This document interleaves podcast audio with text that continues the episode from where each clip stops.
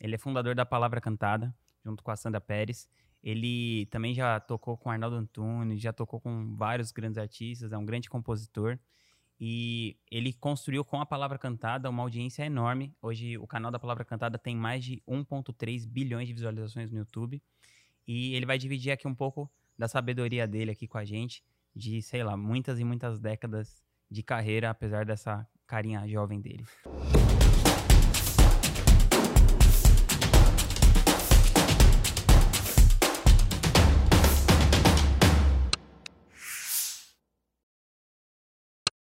Paulinho, bem-vindo aqui ao, ao podcast. Pô, é um prazer estar aqui, Rodrigo, bater papo com você e com a, e com a sua audiência. Ah, que alegria.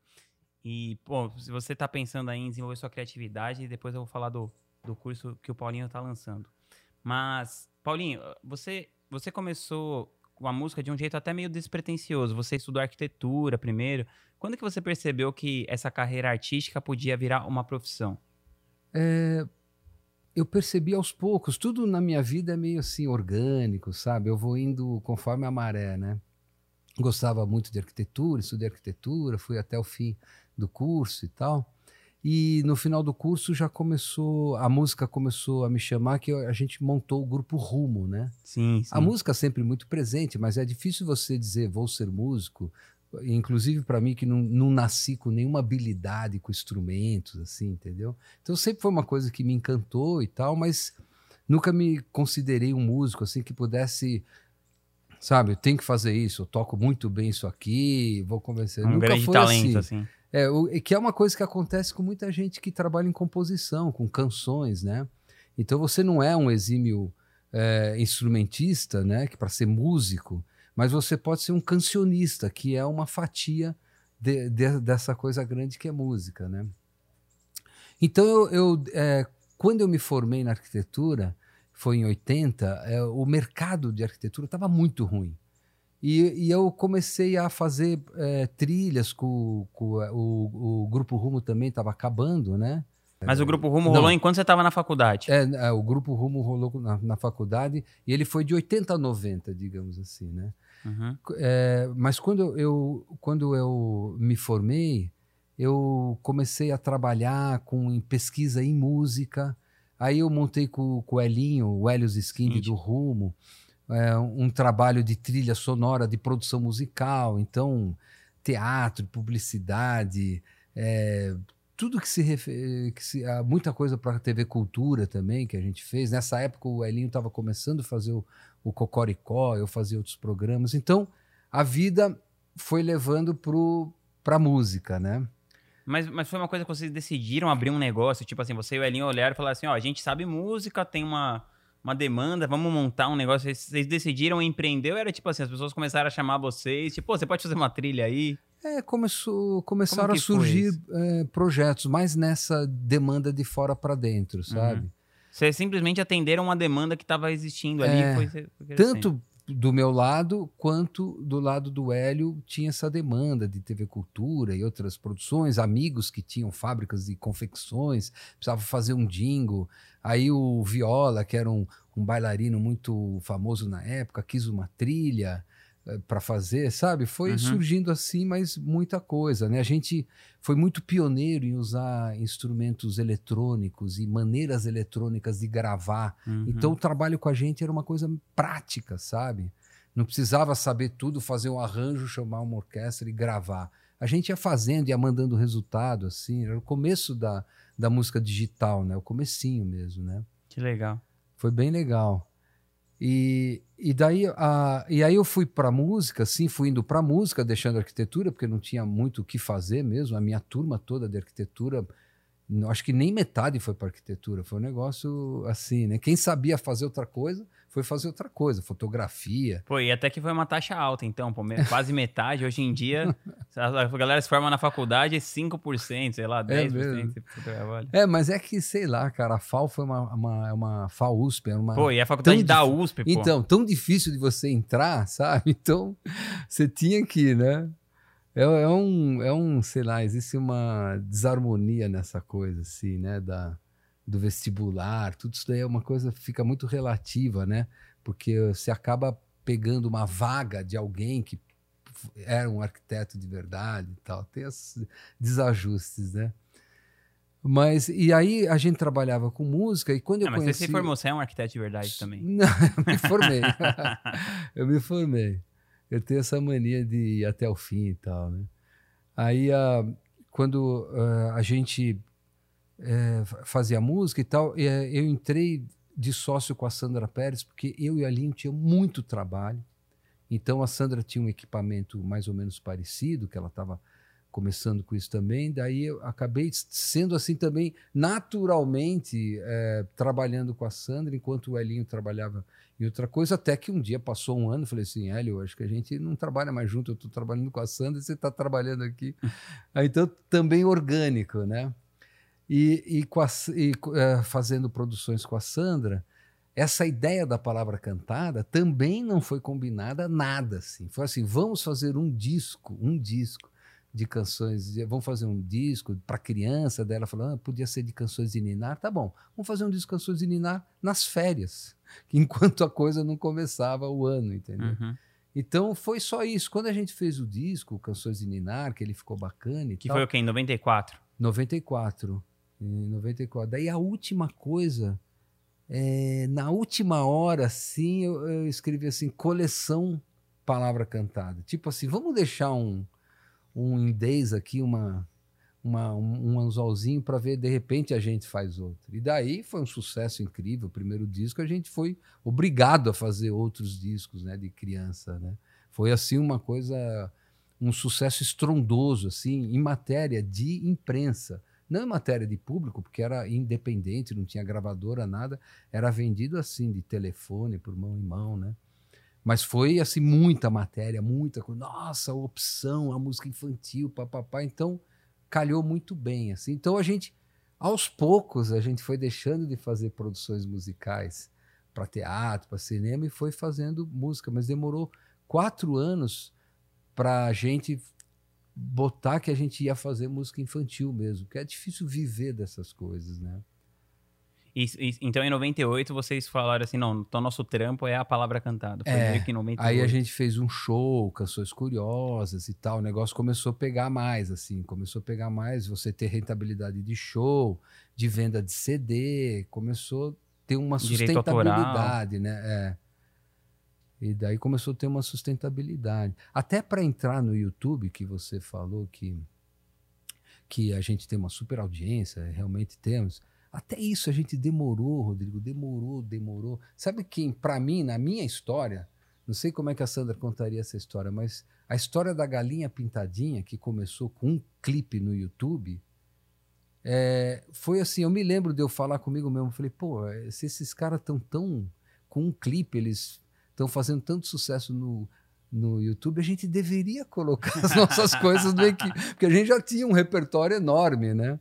Super querido e tal. Daí a gente começou assim, atrás desse modelo que a Galinha Pintadinha colocou, o YouTube como um caminho e não mais o que a gente procurava, que era programa de TV, sabe? Uhum. A gente percebeu que tinha um caminho independente da, da grande E mídia. bem maior, né? É, que foi ficando cada vez bem maior, né? Foi ficando bem maior, realmente. E aí, mas a televisão, a TV Cultura, pra gente ainda era um canal muito forte e tal. né? Sim, sim. E, e então a gente foi seguindo esse- esses passos, né? Caramba. Também naturalmente, assim, sabe? A gente foi tendo essa audiência assim, tipo uma. de degrau em degrau, sabe? Sim, não foi, não foi do nada para um bilhão de É, não, não- exatamente. Não foi de elevador, assim. Foi assim, aquela audiência que vai indo, vai indo, vai indo. Até hoje, assim, na verdade. Até hoje, a gente não tem uma dedicação, uma profissionalização de, de fazer com que o YouTube tenha maior rentabilidade, fazer com que dê, sabe, visibilidade maior ainda. Até hoje nós não, não traduzimos as músicas para o espanhol, para o inglês, para o chinês, sei lá, sabe? Uhum. Então tem um, muita coisa assim para a gente vai fazendo assim, a gente, como eu e a Sandra somos do lado artista, do, do lado artístico da, da, do jogo todo, do entretenimento, né?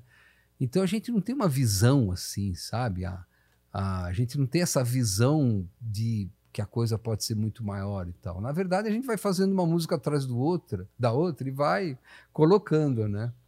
Então, e as coisas vão surgindo, as propostas de fazer show, as propostas de fazer um trabalho assim, assado, a gente vai indo conforme a maré, né? Só que quando a gente faz uma música assim, eu sinto assim que a gente tem um mergulho grande em todas as músicas assim para elas ficarem legais, entendeu? Para elas ficarem o máximo que, que dá, né? Tem processos de músicas maravilhosas, assim, que começam assim com uma outra letra, dizendo um outro assunto. Quando termina a música, sei lá, seis meses depois, está falando de um outro assunto, mas está muito mais redondo, muito mais bacana, né? Então é um trabalho mais de aprofundamento do que é, na, na parte artística do que um aprofundamento na parte comercial, né?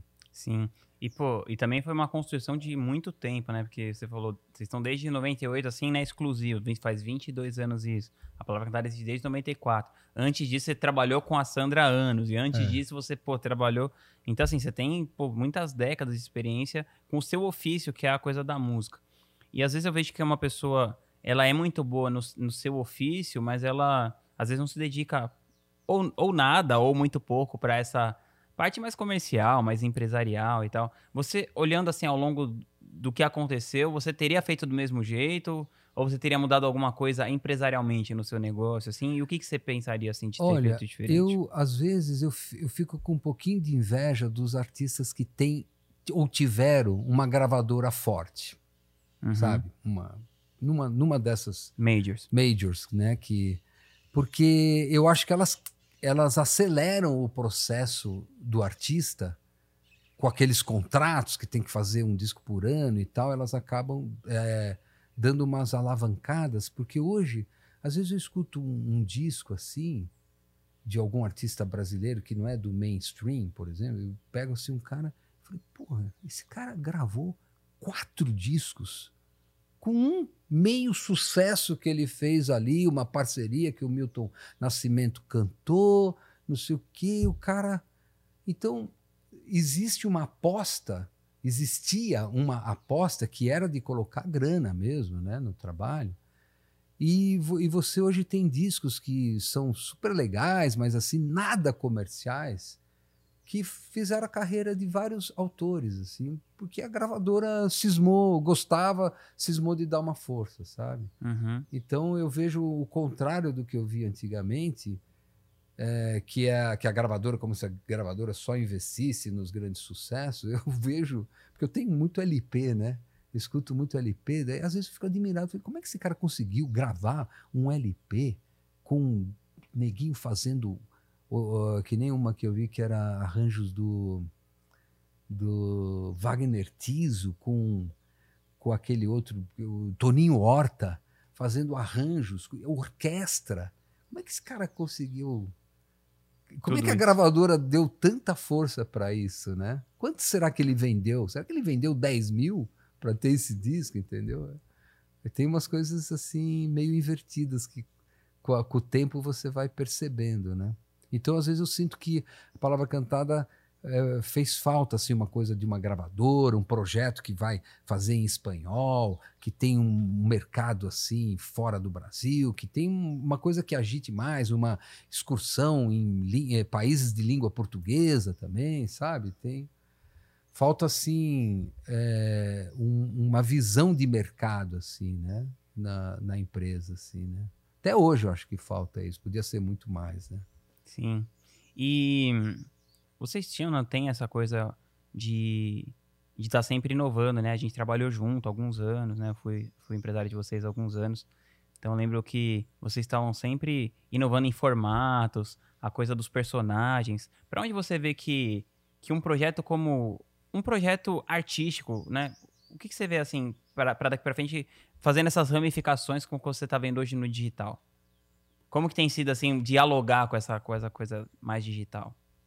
Olha, eu acho que fazer os personagens que foram criados, Paulex e Sandreca, eles foram um passo grande porque os nossos clipes passaram a ter muito mais graça, né? Porque antes dos personagens era a gente tocando. E curiosamente tem criança que quer ver a gente tocando, mas é um, uma fatia pequena. Até Uhum. crianças pequenas, de dois anos, elas querem ver gente tocando, né? E, mas você tem uma grande parte do, do público, a mais geral, quer ver uma animação, Um desenho desenho. animado que eles veem 20 vezes, né? Então, eu acho que é, eu acho que como projeto, a palavra cantada deveria é, incrementar mais essa parte audiovisual e é, quer dizer ter um- uma parceria forte mesmo desse lado audiovisual para você colocar mais conteúdo, né? Mais conteúdo no YouTube, mais conteúdo em outras plataformas que estão sempre surgindo por aí, né?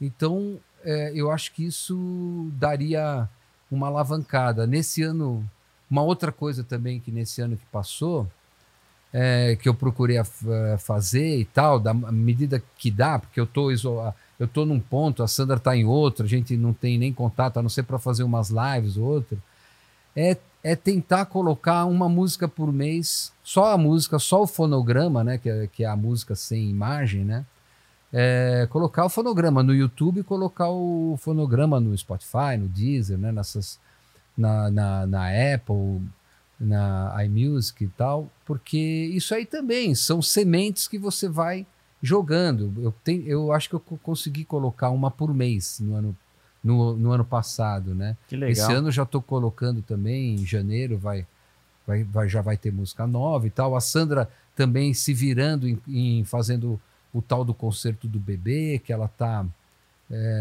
fazendo pequenas gravações de música assim para os bebês, né?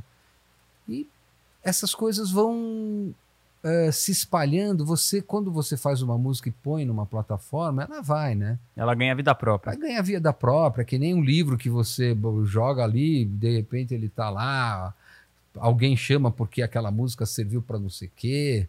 Né? A gente fez duas lives da Pampers, né? Sim. Da, das fraldas Pampers no ano Uhum. passado. Duas lives, né? Por quê? Porque tem música de bebê, tem música da palavra cantada, papapá e tal.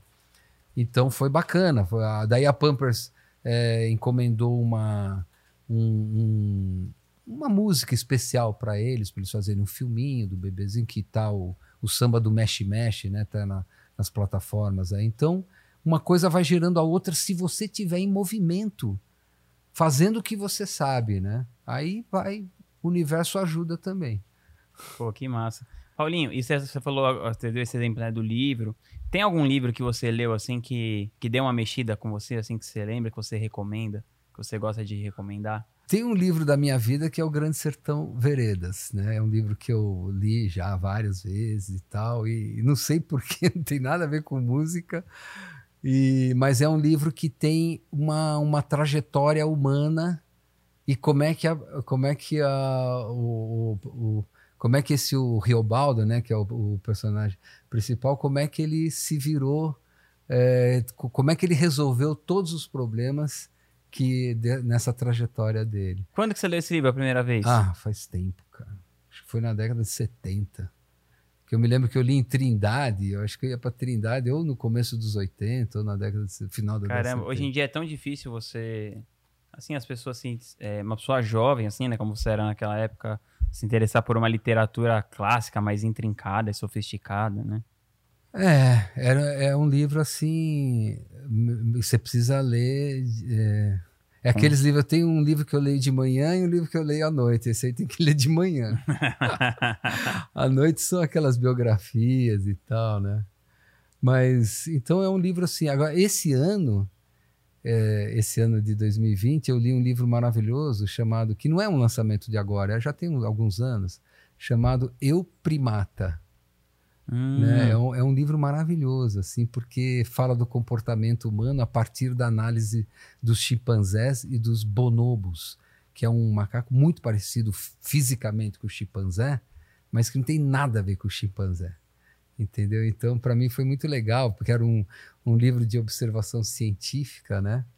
E que fala muito do comportamento humano, assim, muito bacana. A coisa da. O, o bonobo é um macaco que ele tem empatia.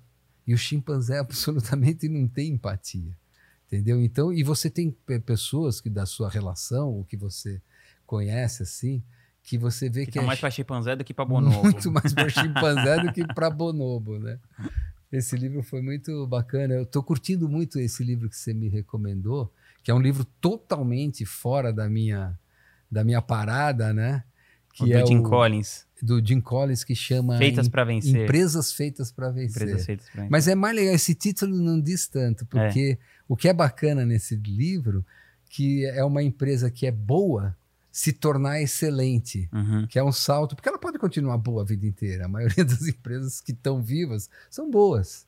Só que o que, que acontece quando é, o que que momento que a empresa dá um salto enorme com relação e que dura décadas, né? Que dura, tem que dar o salto e durar, porque às vezes ela dá o salto e cai logo e cai, depois. É. E eu gostei muito assim da são surpresas assim. A primeira surpresa que eu tive é que das 11 empresas que ele analisa, 10 delas, quem deu esse salto, quem foi o responsável pelo salto é uma pessoa que já estava na empresa, de dentro. Então não foi que você contratou um CEO super bom e o cara fez. É, isso acontece também, mas em geral cai. Porque está muito focado só naquela primeira atitude do cara, né? Manda um monte de gente embora, tira isso, tira aquilo, e depois vai e depois cai. Então, e as pessoas de dentro da empresa, elas fazem transformações muito profundas, como se já estivesse elaborando aquilo. Se, ah, se eu tivesse lá, se eu tivesse lá, né? E tem até essa, essa analogia legal que é a parada que dura muito mais quando você muda de dentro para fora, né? Isso. Você mesmo, né, mudando de dentro para fora e, e quando a mudança começa na identidade. É. Porque geralmente é isso, né? A pessoa, ela, ela quer um resultado Aí ela busca o como e ela tenta alterar a identidade. É muito difícil alguma coisa de fora mudar a sua identidade, né? Então tem que ser essa coisa de dentro. Eu acho assim, Rodrigo, quando a coisa tem uma verdade interior, seja uma pessoa, um artista ou uma empresa, você tem que acreditar naquilo, botar fé naquilo e uh, mexer alguns pauzinhos para que aquilo uh, seja visto. Né? No caso de um artista, você pode ter uma verdade interior mas você pode ser muito introvertido e ficar na sua casa tocando pra caramba, sabe? Fazendo mil coisas e você vai acumulando aquilo. Isso aí também não é bom. Algum, algum escape com a realidade de fora você tem que ter para ser visto, para ser uhum. frequentar o seu ambiente, por exemplo, que é, pessoas iguais a você, que outros artistas já é um passo. Você não precisa nem frequentar um ambiente de sei lá, de empresários da música, ir para uma feira de empresário, mas uhum. não custa nada você é, ir mostrando o seu trabalho, né? Hoje em dia, inclusive, é, ficou bem mais fácil isso daí, né? Então, para uma empresa também, eu acho que ela ela tendo essa verdade interior, ela pode tirar fora o que não é da verdade interior, que muita coisa vai se agregando. Podemos fazer isso, sabe? A empresa faz um negócio, tem uma injetora de plástico lá que ela faz um, uns bonecos lá super legais e tal, mas já que ela tem uma injetora de plástico, ela pode fazer é, utensílios domésticos de plástico, mas daí falta o design para aquilo, ela não sabe fazer aquilo. Aí não é porque ela tem o recurso que ela tem que fazer aquilo, sabe? Então, então fica assim uma coisa de, de fora para dentro que pode, pode dar coisa. certo porque alguém realmente criou um design maravilhoso e inventou, mas provavelmente não vai dar. Não vai durar. Não vai durar, né? Então, às vezes você tem os recursos, mas você pode ficar mais na sua, aprofundar a sua coisa e tal.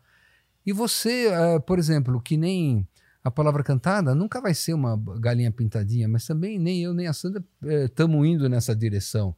A gente quer o quê? Quer ser visto, quer ter as visualizações deles e tal, quer ter o, a projeção internacional, mas a gente não trabalha nisso, a gente não acorda e fala, ó, oh, vamos a, atrás disso. A gente trabalha e vai fazer uma música que vai ser curtido por uma pessoa mais sensível, uma pessoa que pensa mais nas coisas, que se deixa levar pela música. Isso aí é a nossa natureza, né? Então não adianta tentar fazer sucesso assim. Isso é bobagem. Você vê trabalhos é, de outros artistas, por exemplo, o Arnaldo, que é nosso amigo, né? O uhum. Arnaldo, uhum. ele tem músicas que fazem muito, é, é, muito sucesso, pouquíssimo sucesso e médio sucesso. Tem, às vezes, você pega uma, uma Cássia Eller cantando uma música dele, pô, projetou aquela música para um lugar que ele talvez não, não, não alcançaria. Não alcançaria, né? Uhum. Ou Marisa Monte e tal. Tem gente que pega Mas eh, não adianta, né? Pô, e ele sabe muito bem disso, né? Ele faz, canta no estilo dele, quem gostar, gostou. Mas ninguém questiona a verdade interna do Arnaldo, porque ele tem aquilo em cada palavra, sílaba que ele diz, né? Então ele vai sempre vai ter é, um público muito fiel que gosta muito daquilo e eventualmente vai ter outras pessoas que pegam maior público que estão cantando a música dele que vão projetar muito mais, né? Pô, que massa. E você falou, agora que a gente tá falando do Sertão Vereda, você falou que pô, tem, tem, o livro de manhã e o livro da noite. Você tem um hábito, assim, muito regular de leitura, assim? Eu, eu você... tento ler todos os dias um pouco de manhã, né? E, e... mas não leio, eu leio uma hora, assim, uma hora e meia, Porra, não sei. Bah. Você faz isso por 10 anos, é muita coisa, né, cara? e daí à noite é, é, eu, eu procuro ler é, antes de dormir, assim, daí coisas assim. Eu estou lendo um agora que feito por dois jornalistas que, tão, que contam a história de cada música do Jobim. Né? Eu acho que o livro chama Jobim. Então, assim, é super legal você saber como é que o Jobim, que é um mestre, né? Que situação que ele fez cada uma daquelas músicas, desde o começo do, da carreira, né? Então são leituras gostosas, assim.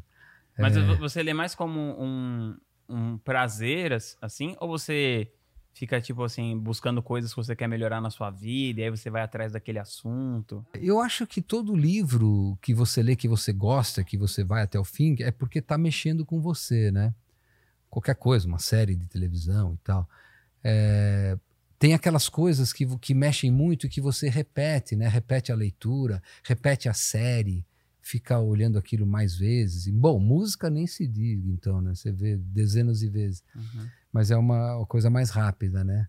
Então eu acho que todo livro que, que você lê, que você está envolvido, que nem que você não consiga explicar aquilo, por que, que você está gostando, ele está mexendo com você é, no seu interior, então ele vai ele vai.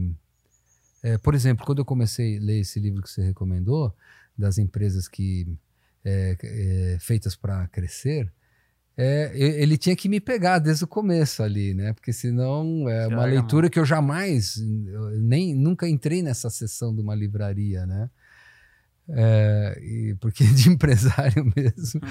Então foi muito legal. Foi como é um livro muito bem escrito e com muito, muita base científica, porque foi feita a pesquisa de 20 anos, né? 10 anos, uma, 20 pessoas, 10 anos fazendo o livro. Quer dizer, pô. Os caras levaram a sério aquilo. levaram a sério. Então, e como eu tenho uma empresa também, né? apesar de ser minúscula, você sabe essa coisa da transformação vir para dentro, né? Vir por dentro, né?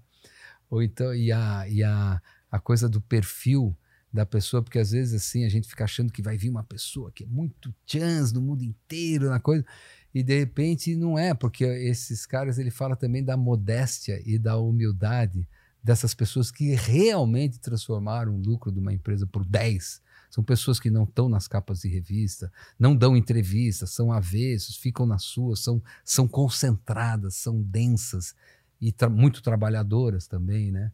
Então é muito bacana você identificando. É legal que quebra esse mito, né? Que parece que precisa ser o Steve Jobs, né? Pra você fazer alguma isso, coisa. Isso, isso, isso. Hum. Exatamente. É. Desmistifica, é. né? Isso. Aquela, aquela história lá do porco espinho, né? A, a, a lenda ele tem um capítulo que ele só fica falando de uma lenda grega que é a, a, a raposa e o porco-espinho. E a raposa, assim, ela é cheia de estratégias, né, para pegar, e o porco-espinho só sabe fazer uma coisa, né?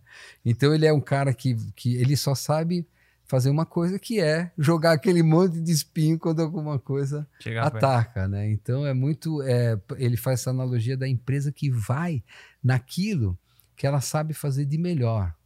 Ela, aquilo que ela pode ser a melhor do mundo fazendo uhum. aquilo, entendeu? Pode ser um, um, qualquer coisinha, mas se ela for a melhor do mundo, ela vai ser, eh, né? Ela tem, tem esses dois aspectos assim, né? Porque quando eu penso na palavra cantada, acho que a gente tem que fazer um negócio assim, assim, assim. De repente eu tenho que voltar e falar assim, cara, o que eu sei fazer mesmo é sentar, fazer uma música e ir lá pro estúdio e gravar. Nem show eu sei fazer direito. Porque show eu faço meio que eu te, sinto que é uma obrigação do trabalho. Então vou ficar aqui fazendo que vai ser legal. Tava fazer essa parte de compositor. Eu lembro também quando eu trabalhava com o Arnaldo, tinha muito isso, né? Ele era um. Ele tinha um monte de coisas que ele fazia bem e tal, mas ele era um grande compositor mesmo. Então ele ficava nessa de. É, Ele até um, um pouco antes, né? Ele escrevia a música, nem sabia se ia lançar, com quem, quando, aonde. É. Nem tinha necessariamente sempre essa pretensão de lançar, assim. É, Uhum. era mais uma coisa de fazer, fazer, fazer, Fazer, fazer, fazer, fazer, fazer a música. E é engraçado, tipo, de repente, recentemente agora, anos depois, me ligou a Luísa Posse e falou: Rodrigo, o Arnaldo uma vez fez uma música com o Tiaguinho, que você apresentou ele, e eu vou gravar essa música e tal. E eu queria saber como é que é. Eu liguei pro Arnaldo, ele nem lembrava da música. Aí ele, ah, é, é, nossa, é, é, ah, legal, libera aí, vamos gravar, deixa ela gravar. Eu ver, libera aí pra eu assi- ver É. que música que é. É, exatamente. Então, Ah, é um barato. Eu aprendi muito com o Arnaldo, porque o Arnaldo ele tem um lance dele não jogar uma ideia fora. Ele tem uma ideia que, aparentemente, eu já tra- eu trabalhei seis anos com ele, então eu vi Uhum. surgirem algumas músicas assim, né? E me vem, me vem muito isso, que ele, ele não desacredita aquela ideia. E eu olhava aquela ideia e falei, pô, mas essa ideia, será que ela vai? não é tão boa. Aí ele começa a burilar aquilo, burilar, e ele vai até o fim, que é uma gravação daquela coisa. Depois vai ver se vai para o disco, se não vai.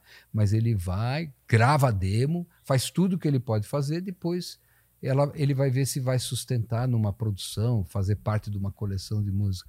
Mas para mim achei muito, foi uma lição muito legal, porque de você acreditar na ideia, sabe? Acreditar naquela sementezinha que que você está achando meio banal, às vezes você está andando aqui pelo, pela mantiqueira, fica aquelas ideiazinhas. Eu, cara, eu gravo todas, depois tento trabalhar todas para ir ver o que, que vai resultar ou não, né?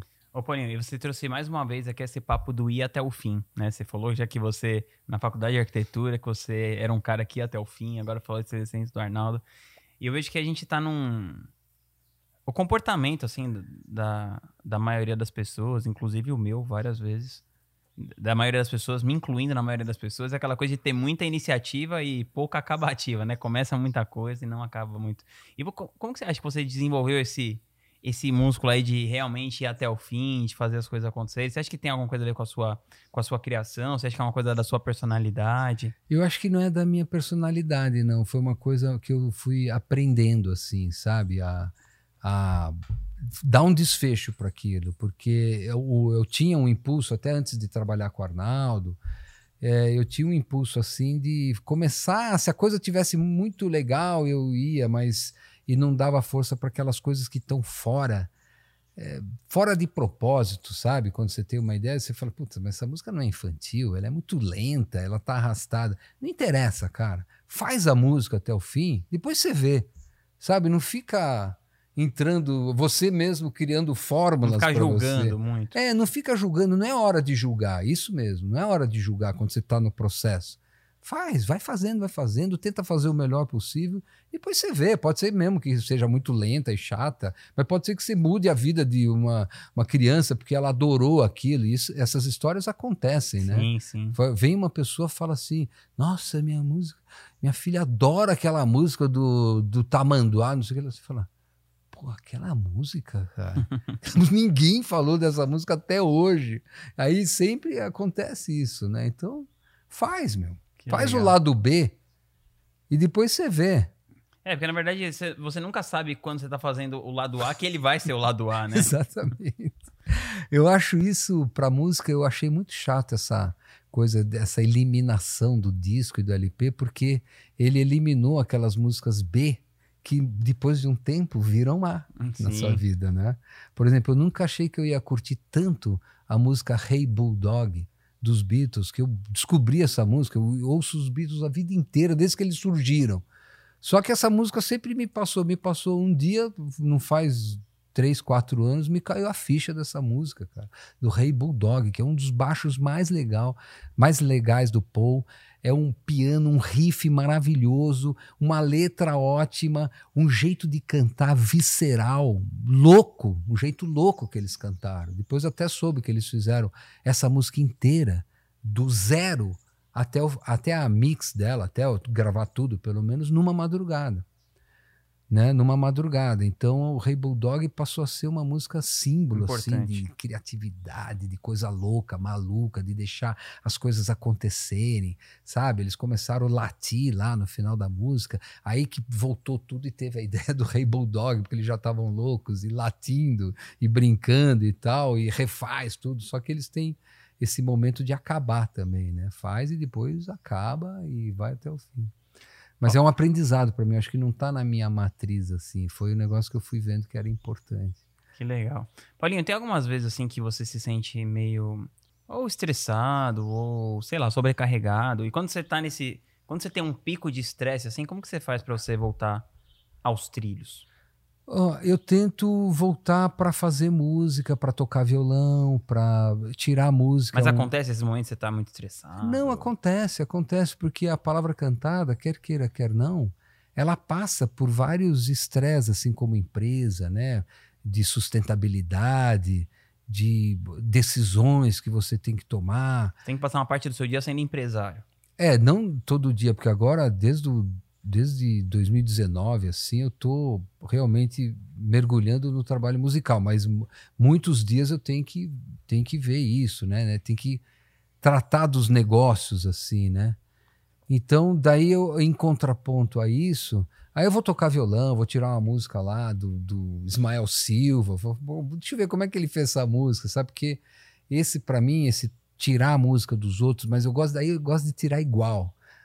Antes de eu fazer a minha harmonização e tal, eu gosto de tirar aquilo que foi feito. Então, o João Gilberto, assim, já foi um cara que me ocupou anos da minha vida só para tirar igual, sabe? Porque é o meu aprendizado de música. Eu nunca estudei música, só meu aprendizado é só de tirar a harmonia deles, né? Então, João Gilberto, um Gilberto Gil assim dá um trabalho assim de dias. Então, é gostoso, você mergulha assim sabe quando você pega o lugar que ele está tocando. Agora a, a, internet deu uma facilitada porque tem muita coisa filmada, né? Mas antigamente mas era mais difícil ainda. Era mais difícil, que era só o som e tal, né? Então, mas eu, em geral, é, essas coisas antigas que eu tiro e tal, até para dar o, o curso, assim, é uma coisa que me alimenta muito, né? Como é que os mestres antigos fizeram as suas canções, né? Pô, Paulinho, que legal. Falar nessa coisa do curso, você está fazendo um curso de composição? Conta um pouquinho. Ah, eu vou fazer um curso. Eu fiz alguns cursos de que um chamava letra e música, outro chamava vivências musicais, assim, que é a vivência do compositor. E agora esse ano pela primeira vez eu quero fazer isso online, né? Para ter mais alunos e para então eu estou estruturando melhor, porque quando você está com as pessoas, você tem aquele feedback, você vê mais ou menos o que, que a turma, para onde está indo, né? E agora eu tô, tô querendo fazer um curso assim mais voltado para quem. Aqueles eu fiz mais para professores, agora eu quero voltar mais para quem está estudando música e para quem pretende e já está nas primeiras composições, porque eu sinto que pela experiência que eu tive com os professores e com a audiência que teve, cara, dá uma desenvolvida assim na, nas ideias das pessoas, sabe? Você poder é, se, é, entrar lá na, na letra e na melodia e falar: olha, tem isso aqui, faz isso aqui, não, sabe? Dá uma limpada e um adianto assim muito grande, sabe? Na, no, no que a pessoa está exercitando ali, né? E ainda mais com mais gente dando palpite e tal, fica bem legal. É, eu, eu boto maior fé. Eu, eu estudei música há um tempo, né? Tipo, e eu tenho certeza, assim, que eu não teria tido é, resultado nas coisas que eu fiz na vida se eu não tivesse estudado música, porque desenvolve muito a sua capacidade de, de raciocinar, de libera a sua criatividade, né? Uhum. Pra você ficar ali resolvendo isso que você falou, né? Você pegar uma música e fazer até o fim, é. você tem que ficar lá, tipo assim, puta, não, isso aqui não tá bom, essa ponte não tá boa, esse refrão não tá bom. É. E mesmo que, sei lá, você não vai ser um compositor de sucesso, como é o seu caso, que eu não fui um compositor de sucesso nem nada, mas a coisa de você fazer as músicas até o fim, desenvolver, é, e também dá uma sensação de que, sei lá, você ouve uma música, né, num disco, e, aí parece que é uma coisa de outro mundo alguém fazer aquilo, né? Quando você faz aquilo, também isso te dá uma. Uma possibilidade assim, não, peraí, um dia eu ouvi uma música num disco, eu fiz uma música, gravei, não sei o que, eu também ainda posso fazer outras, é. outras coisas. Essa sensação de dá um certo poder pessoal, assim, empoderamento, assim. É, não, eu acho que essa atividade de fazer música, fazer canção, principalmente a canção que você vai juntar uma letra com melodia Uhum. ou vai fazer uma parceria, um, né, onde um faz a melodia, outro faz a letra, eu acho que ela traz uma coisa muito boa porque na verdade, qualquer pessoa pode fazer uma ótima canção. É, Se você pegar exatamente. os antigos todos, quem que estudou música? Nenhum estudou música. A não ser quando é um músico, quando é o Pixinguinha, quando é o Radamés, quando é o Jobim, o cara que foi pra música mesmo. Mas quando Um você... ou outro erudito, né? É, mas agora o cancionista, que é aquele que faz canção, Que É. tá na boca da galera até hoje. e que tá na boca da galera, é assim. É, sabe? É, é a habilidade de você juntar uma melodia com uma letra que tem tudo a ver, faz o casamento e, e então é, o ponto de partida para você fazer isso tá em muita gente. Muita gente tem esse ponto de partida.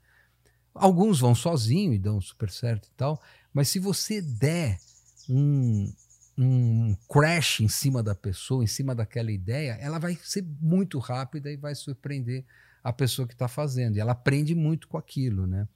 E é uma coisa que, de certa forma, a gente fez e faz na palavra cantada, é, porque na palavra cantada você pega, eu faço uma música com o Zé. Aí a gente uh, mostra, para Sandra. Eh, daí mostra para o Luiz. Aí, se o Arnaldo, como muitas vezes ele passou lá, já, já palpitou, já tirou uma palavra que dá. Você fala, puta, ainda bem que o Arnaldo passou aqui hoje, cara. Que, pa-" sabe? É uma coisa que já está feita, já está, mas dá uma outra. Um outro sabor, uma outra. é, um outro caminho para aquela música, muito mais redondinho, muito mais bonitinho, sabe? Então, a palavra cantada, ela é uma uma, um- uma fábrica de músicas que tem muitas cabeças pensando. A gente Uhum. passa por esse processo, sabe? Então é muito legal. Eu pego, às vezes eu pego uma letra que o Luiz fez, mostro para o Zé, que é o outro autor, né? E ele é, tira uma palavra também. Então você sempre pode dar uma melhorada, né? Pô, Então-. É, a gente tem esse processo lá. E se você fosse dar uma, um conselho para um jovem compositor, um jovem aspirante a compositor, qual conselho você daria? Eu acho que o cara tem que ficar bastante tempo sozinho, ali com o instrumento dele, martelando, martelando. Daí ele tem que gravar, ele tem que ouvir o que ele gravou num outro dia, né? Passeando, ouve num outro contexto. E para você. E, e você vai. Tem que ter as ferramentas para você dar uma questionada nisso e não deixar nenhuma palavra eh, que não esteja boa, não deixar ela, ah, sabe? Ontem, um- uma, ontem mesmo uma amiga mandou uma letra de música, né? E eu não aguentei. Tinha uma palavra lá que eu falei, meu, não tem nada a ver esse, essa palavra nesse contexto. Era só pegar uma outra rima igual, né? Era a maldade que ela tinha usado e daí eu sugeri... Não, não tem novidade. Quer dizer, não tem novidade naquilo. Deu um outro sentido, tirou uma coisa que estava pesada, porque não tinha, não, não tinha esse tema da maldade, Uhum. entendeu? Então, é sem novidade. Quer dizer, isso mudou o sentido, porque não estamos aqui falando nenhuma novidade, só estamos marcando isso, entendeu? Aí ela ficou, pô, eu não gostava mesmo dessa palavra. Tá vendo como já está dentro da pessoa? Então, o conselho que eu dou é esse, assim, cara, descubra a palavra certa, muda tudo a música, se for necessário, muda tudo, muda até o tema da música, mas você precisa, assim, formalmente, aquele negócio precisa Ser se- fluido. entrar super bem, assim. Ó, e eu, e, e trazendo para o nosso contexto, pra, se você é um copywriter começando a escrever os seus textos, pode adotar a mesma política que vai te ajudar muito. Paulinho, eh, se você fosse deixar uma frase que todas as pessoas do mundo pudessem ver no outdoor, tipo a mesma frase que todas as pessoas vão abrir a janela e vão ver essa frase, qual seria? É, use a imaginação. É uma coisa que, que, que a gente tá deixando muito de lado, né? Com essa coisa tudo, tudo muito pronto, né? Porque a imaginação, ela faz você buscar outros caminhos, você não fica perseverando numa coisa só, você fica um, um cara um pouco mais interessante também. Um pouco mais flexível. flexível, porque você pensa em, e você imagina outras coisas, né? Então você tem essa saída sempre, né? E dá para você, dá para você é, desenvolver isso, né? Se você ficar mais quietinho, se ouvindo e tal, e você você mesmo se convencer da, daquele texto que você acabou de, de, de escrever, sabe? Você fala assim, não, isso aqui é isso. Quis dizer isso, tá aqui, pá. Aí você tira umas arestas, fica melhor ainda. Que legal. Paulinho, muito obrigado por você ter, Pô, ter participado agradeço. aqui do podcast. Foi muito legal. Para quem quiser é, seguir você, saber do seu curso, qual que é o seu o, o arrobinha, o seu Instagram? É Paulo Tati. Paulo Tati. É. Então é Paulo Tatite com temudo. É, Tati Dá uma- com todo mundo. Dá uma sacada lá e espero que você volte aqui em uma outra oportunidade no podcast temporada nas montanhas. Ah, que demais. Lindo. Valeu, Paulinho. Rodrigão. Tamo junto. Tamo junto. Se você gostou dessa entrevista, se inscreve no canal, clica no sininho, aquela parada toda, porque toda semana eu vou trazer uma pessoa aqui muito interessante, com sabedoria, com alguma coisa que vai ajudar você a avançar na sua vida e no seu negócio.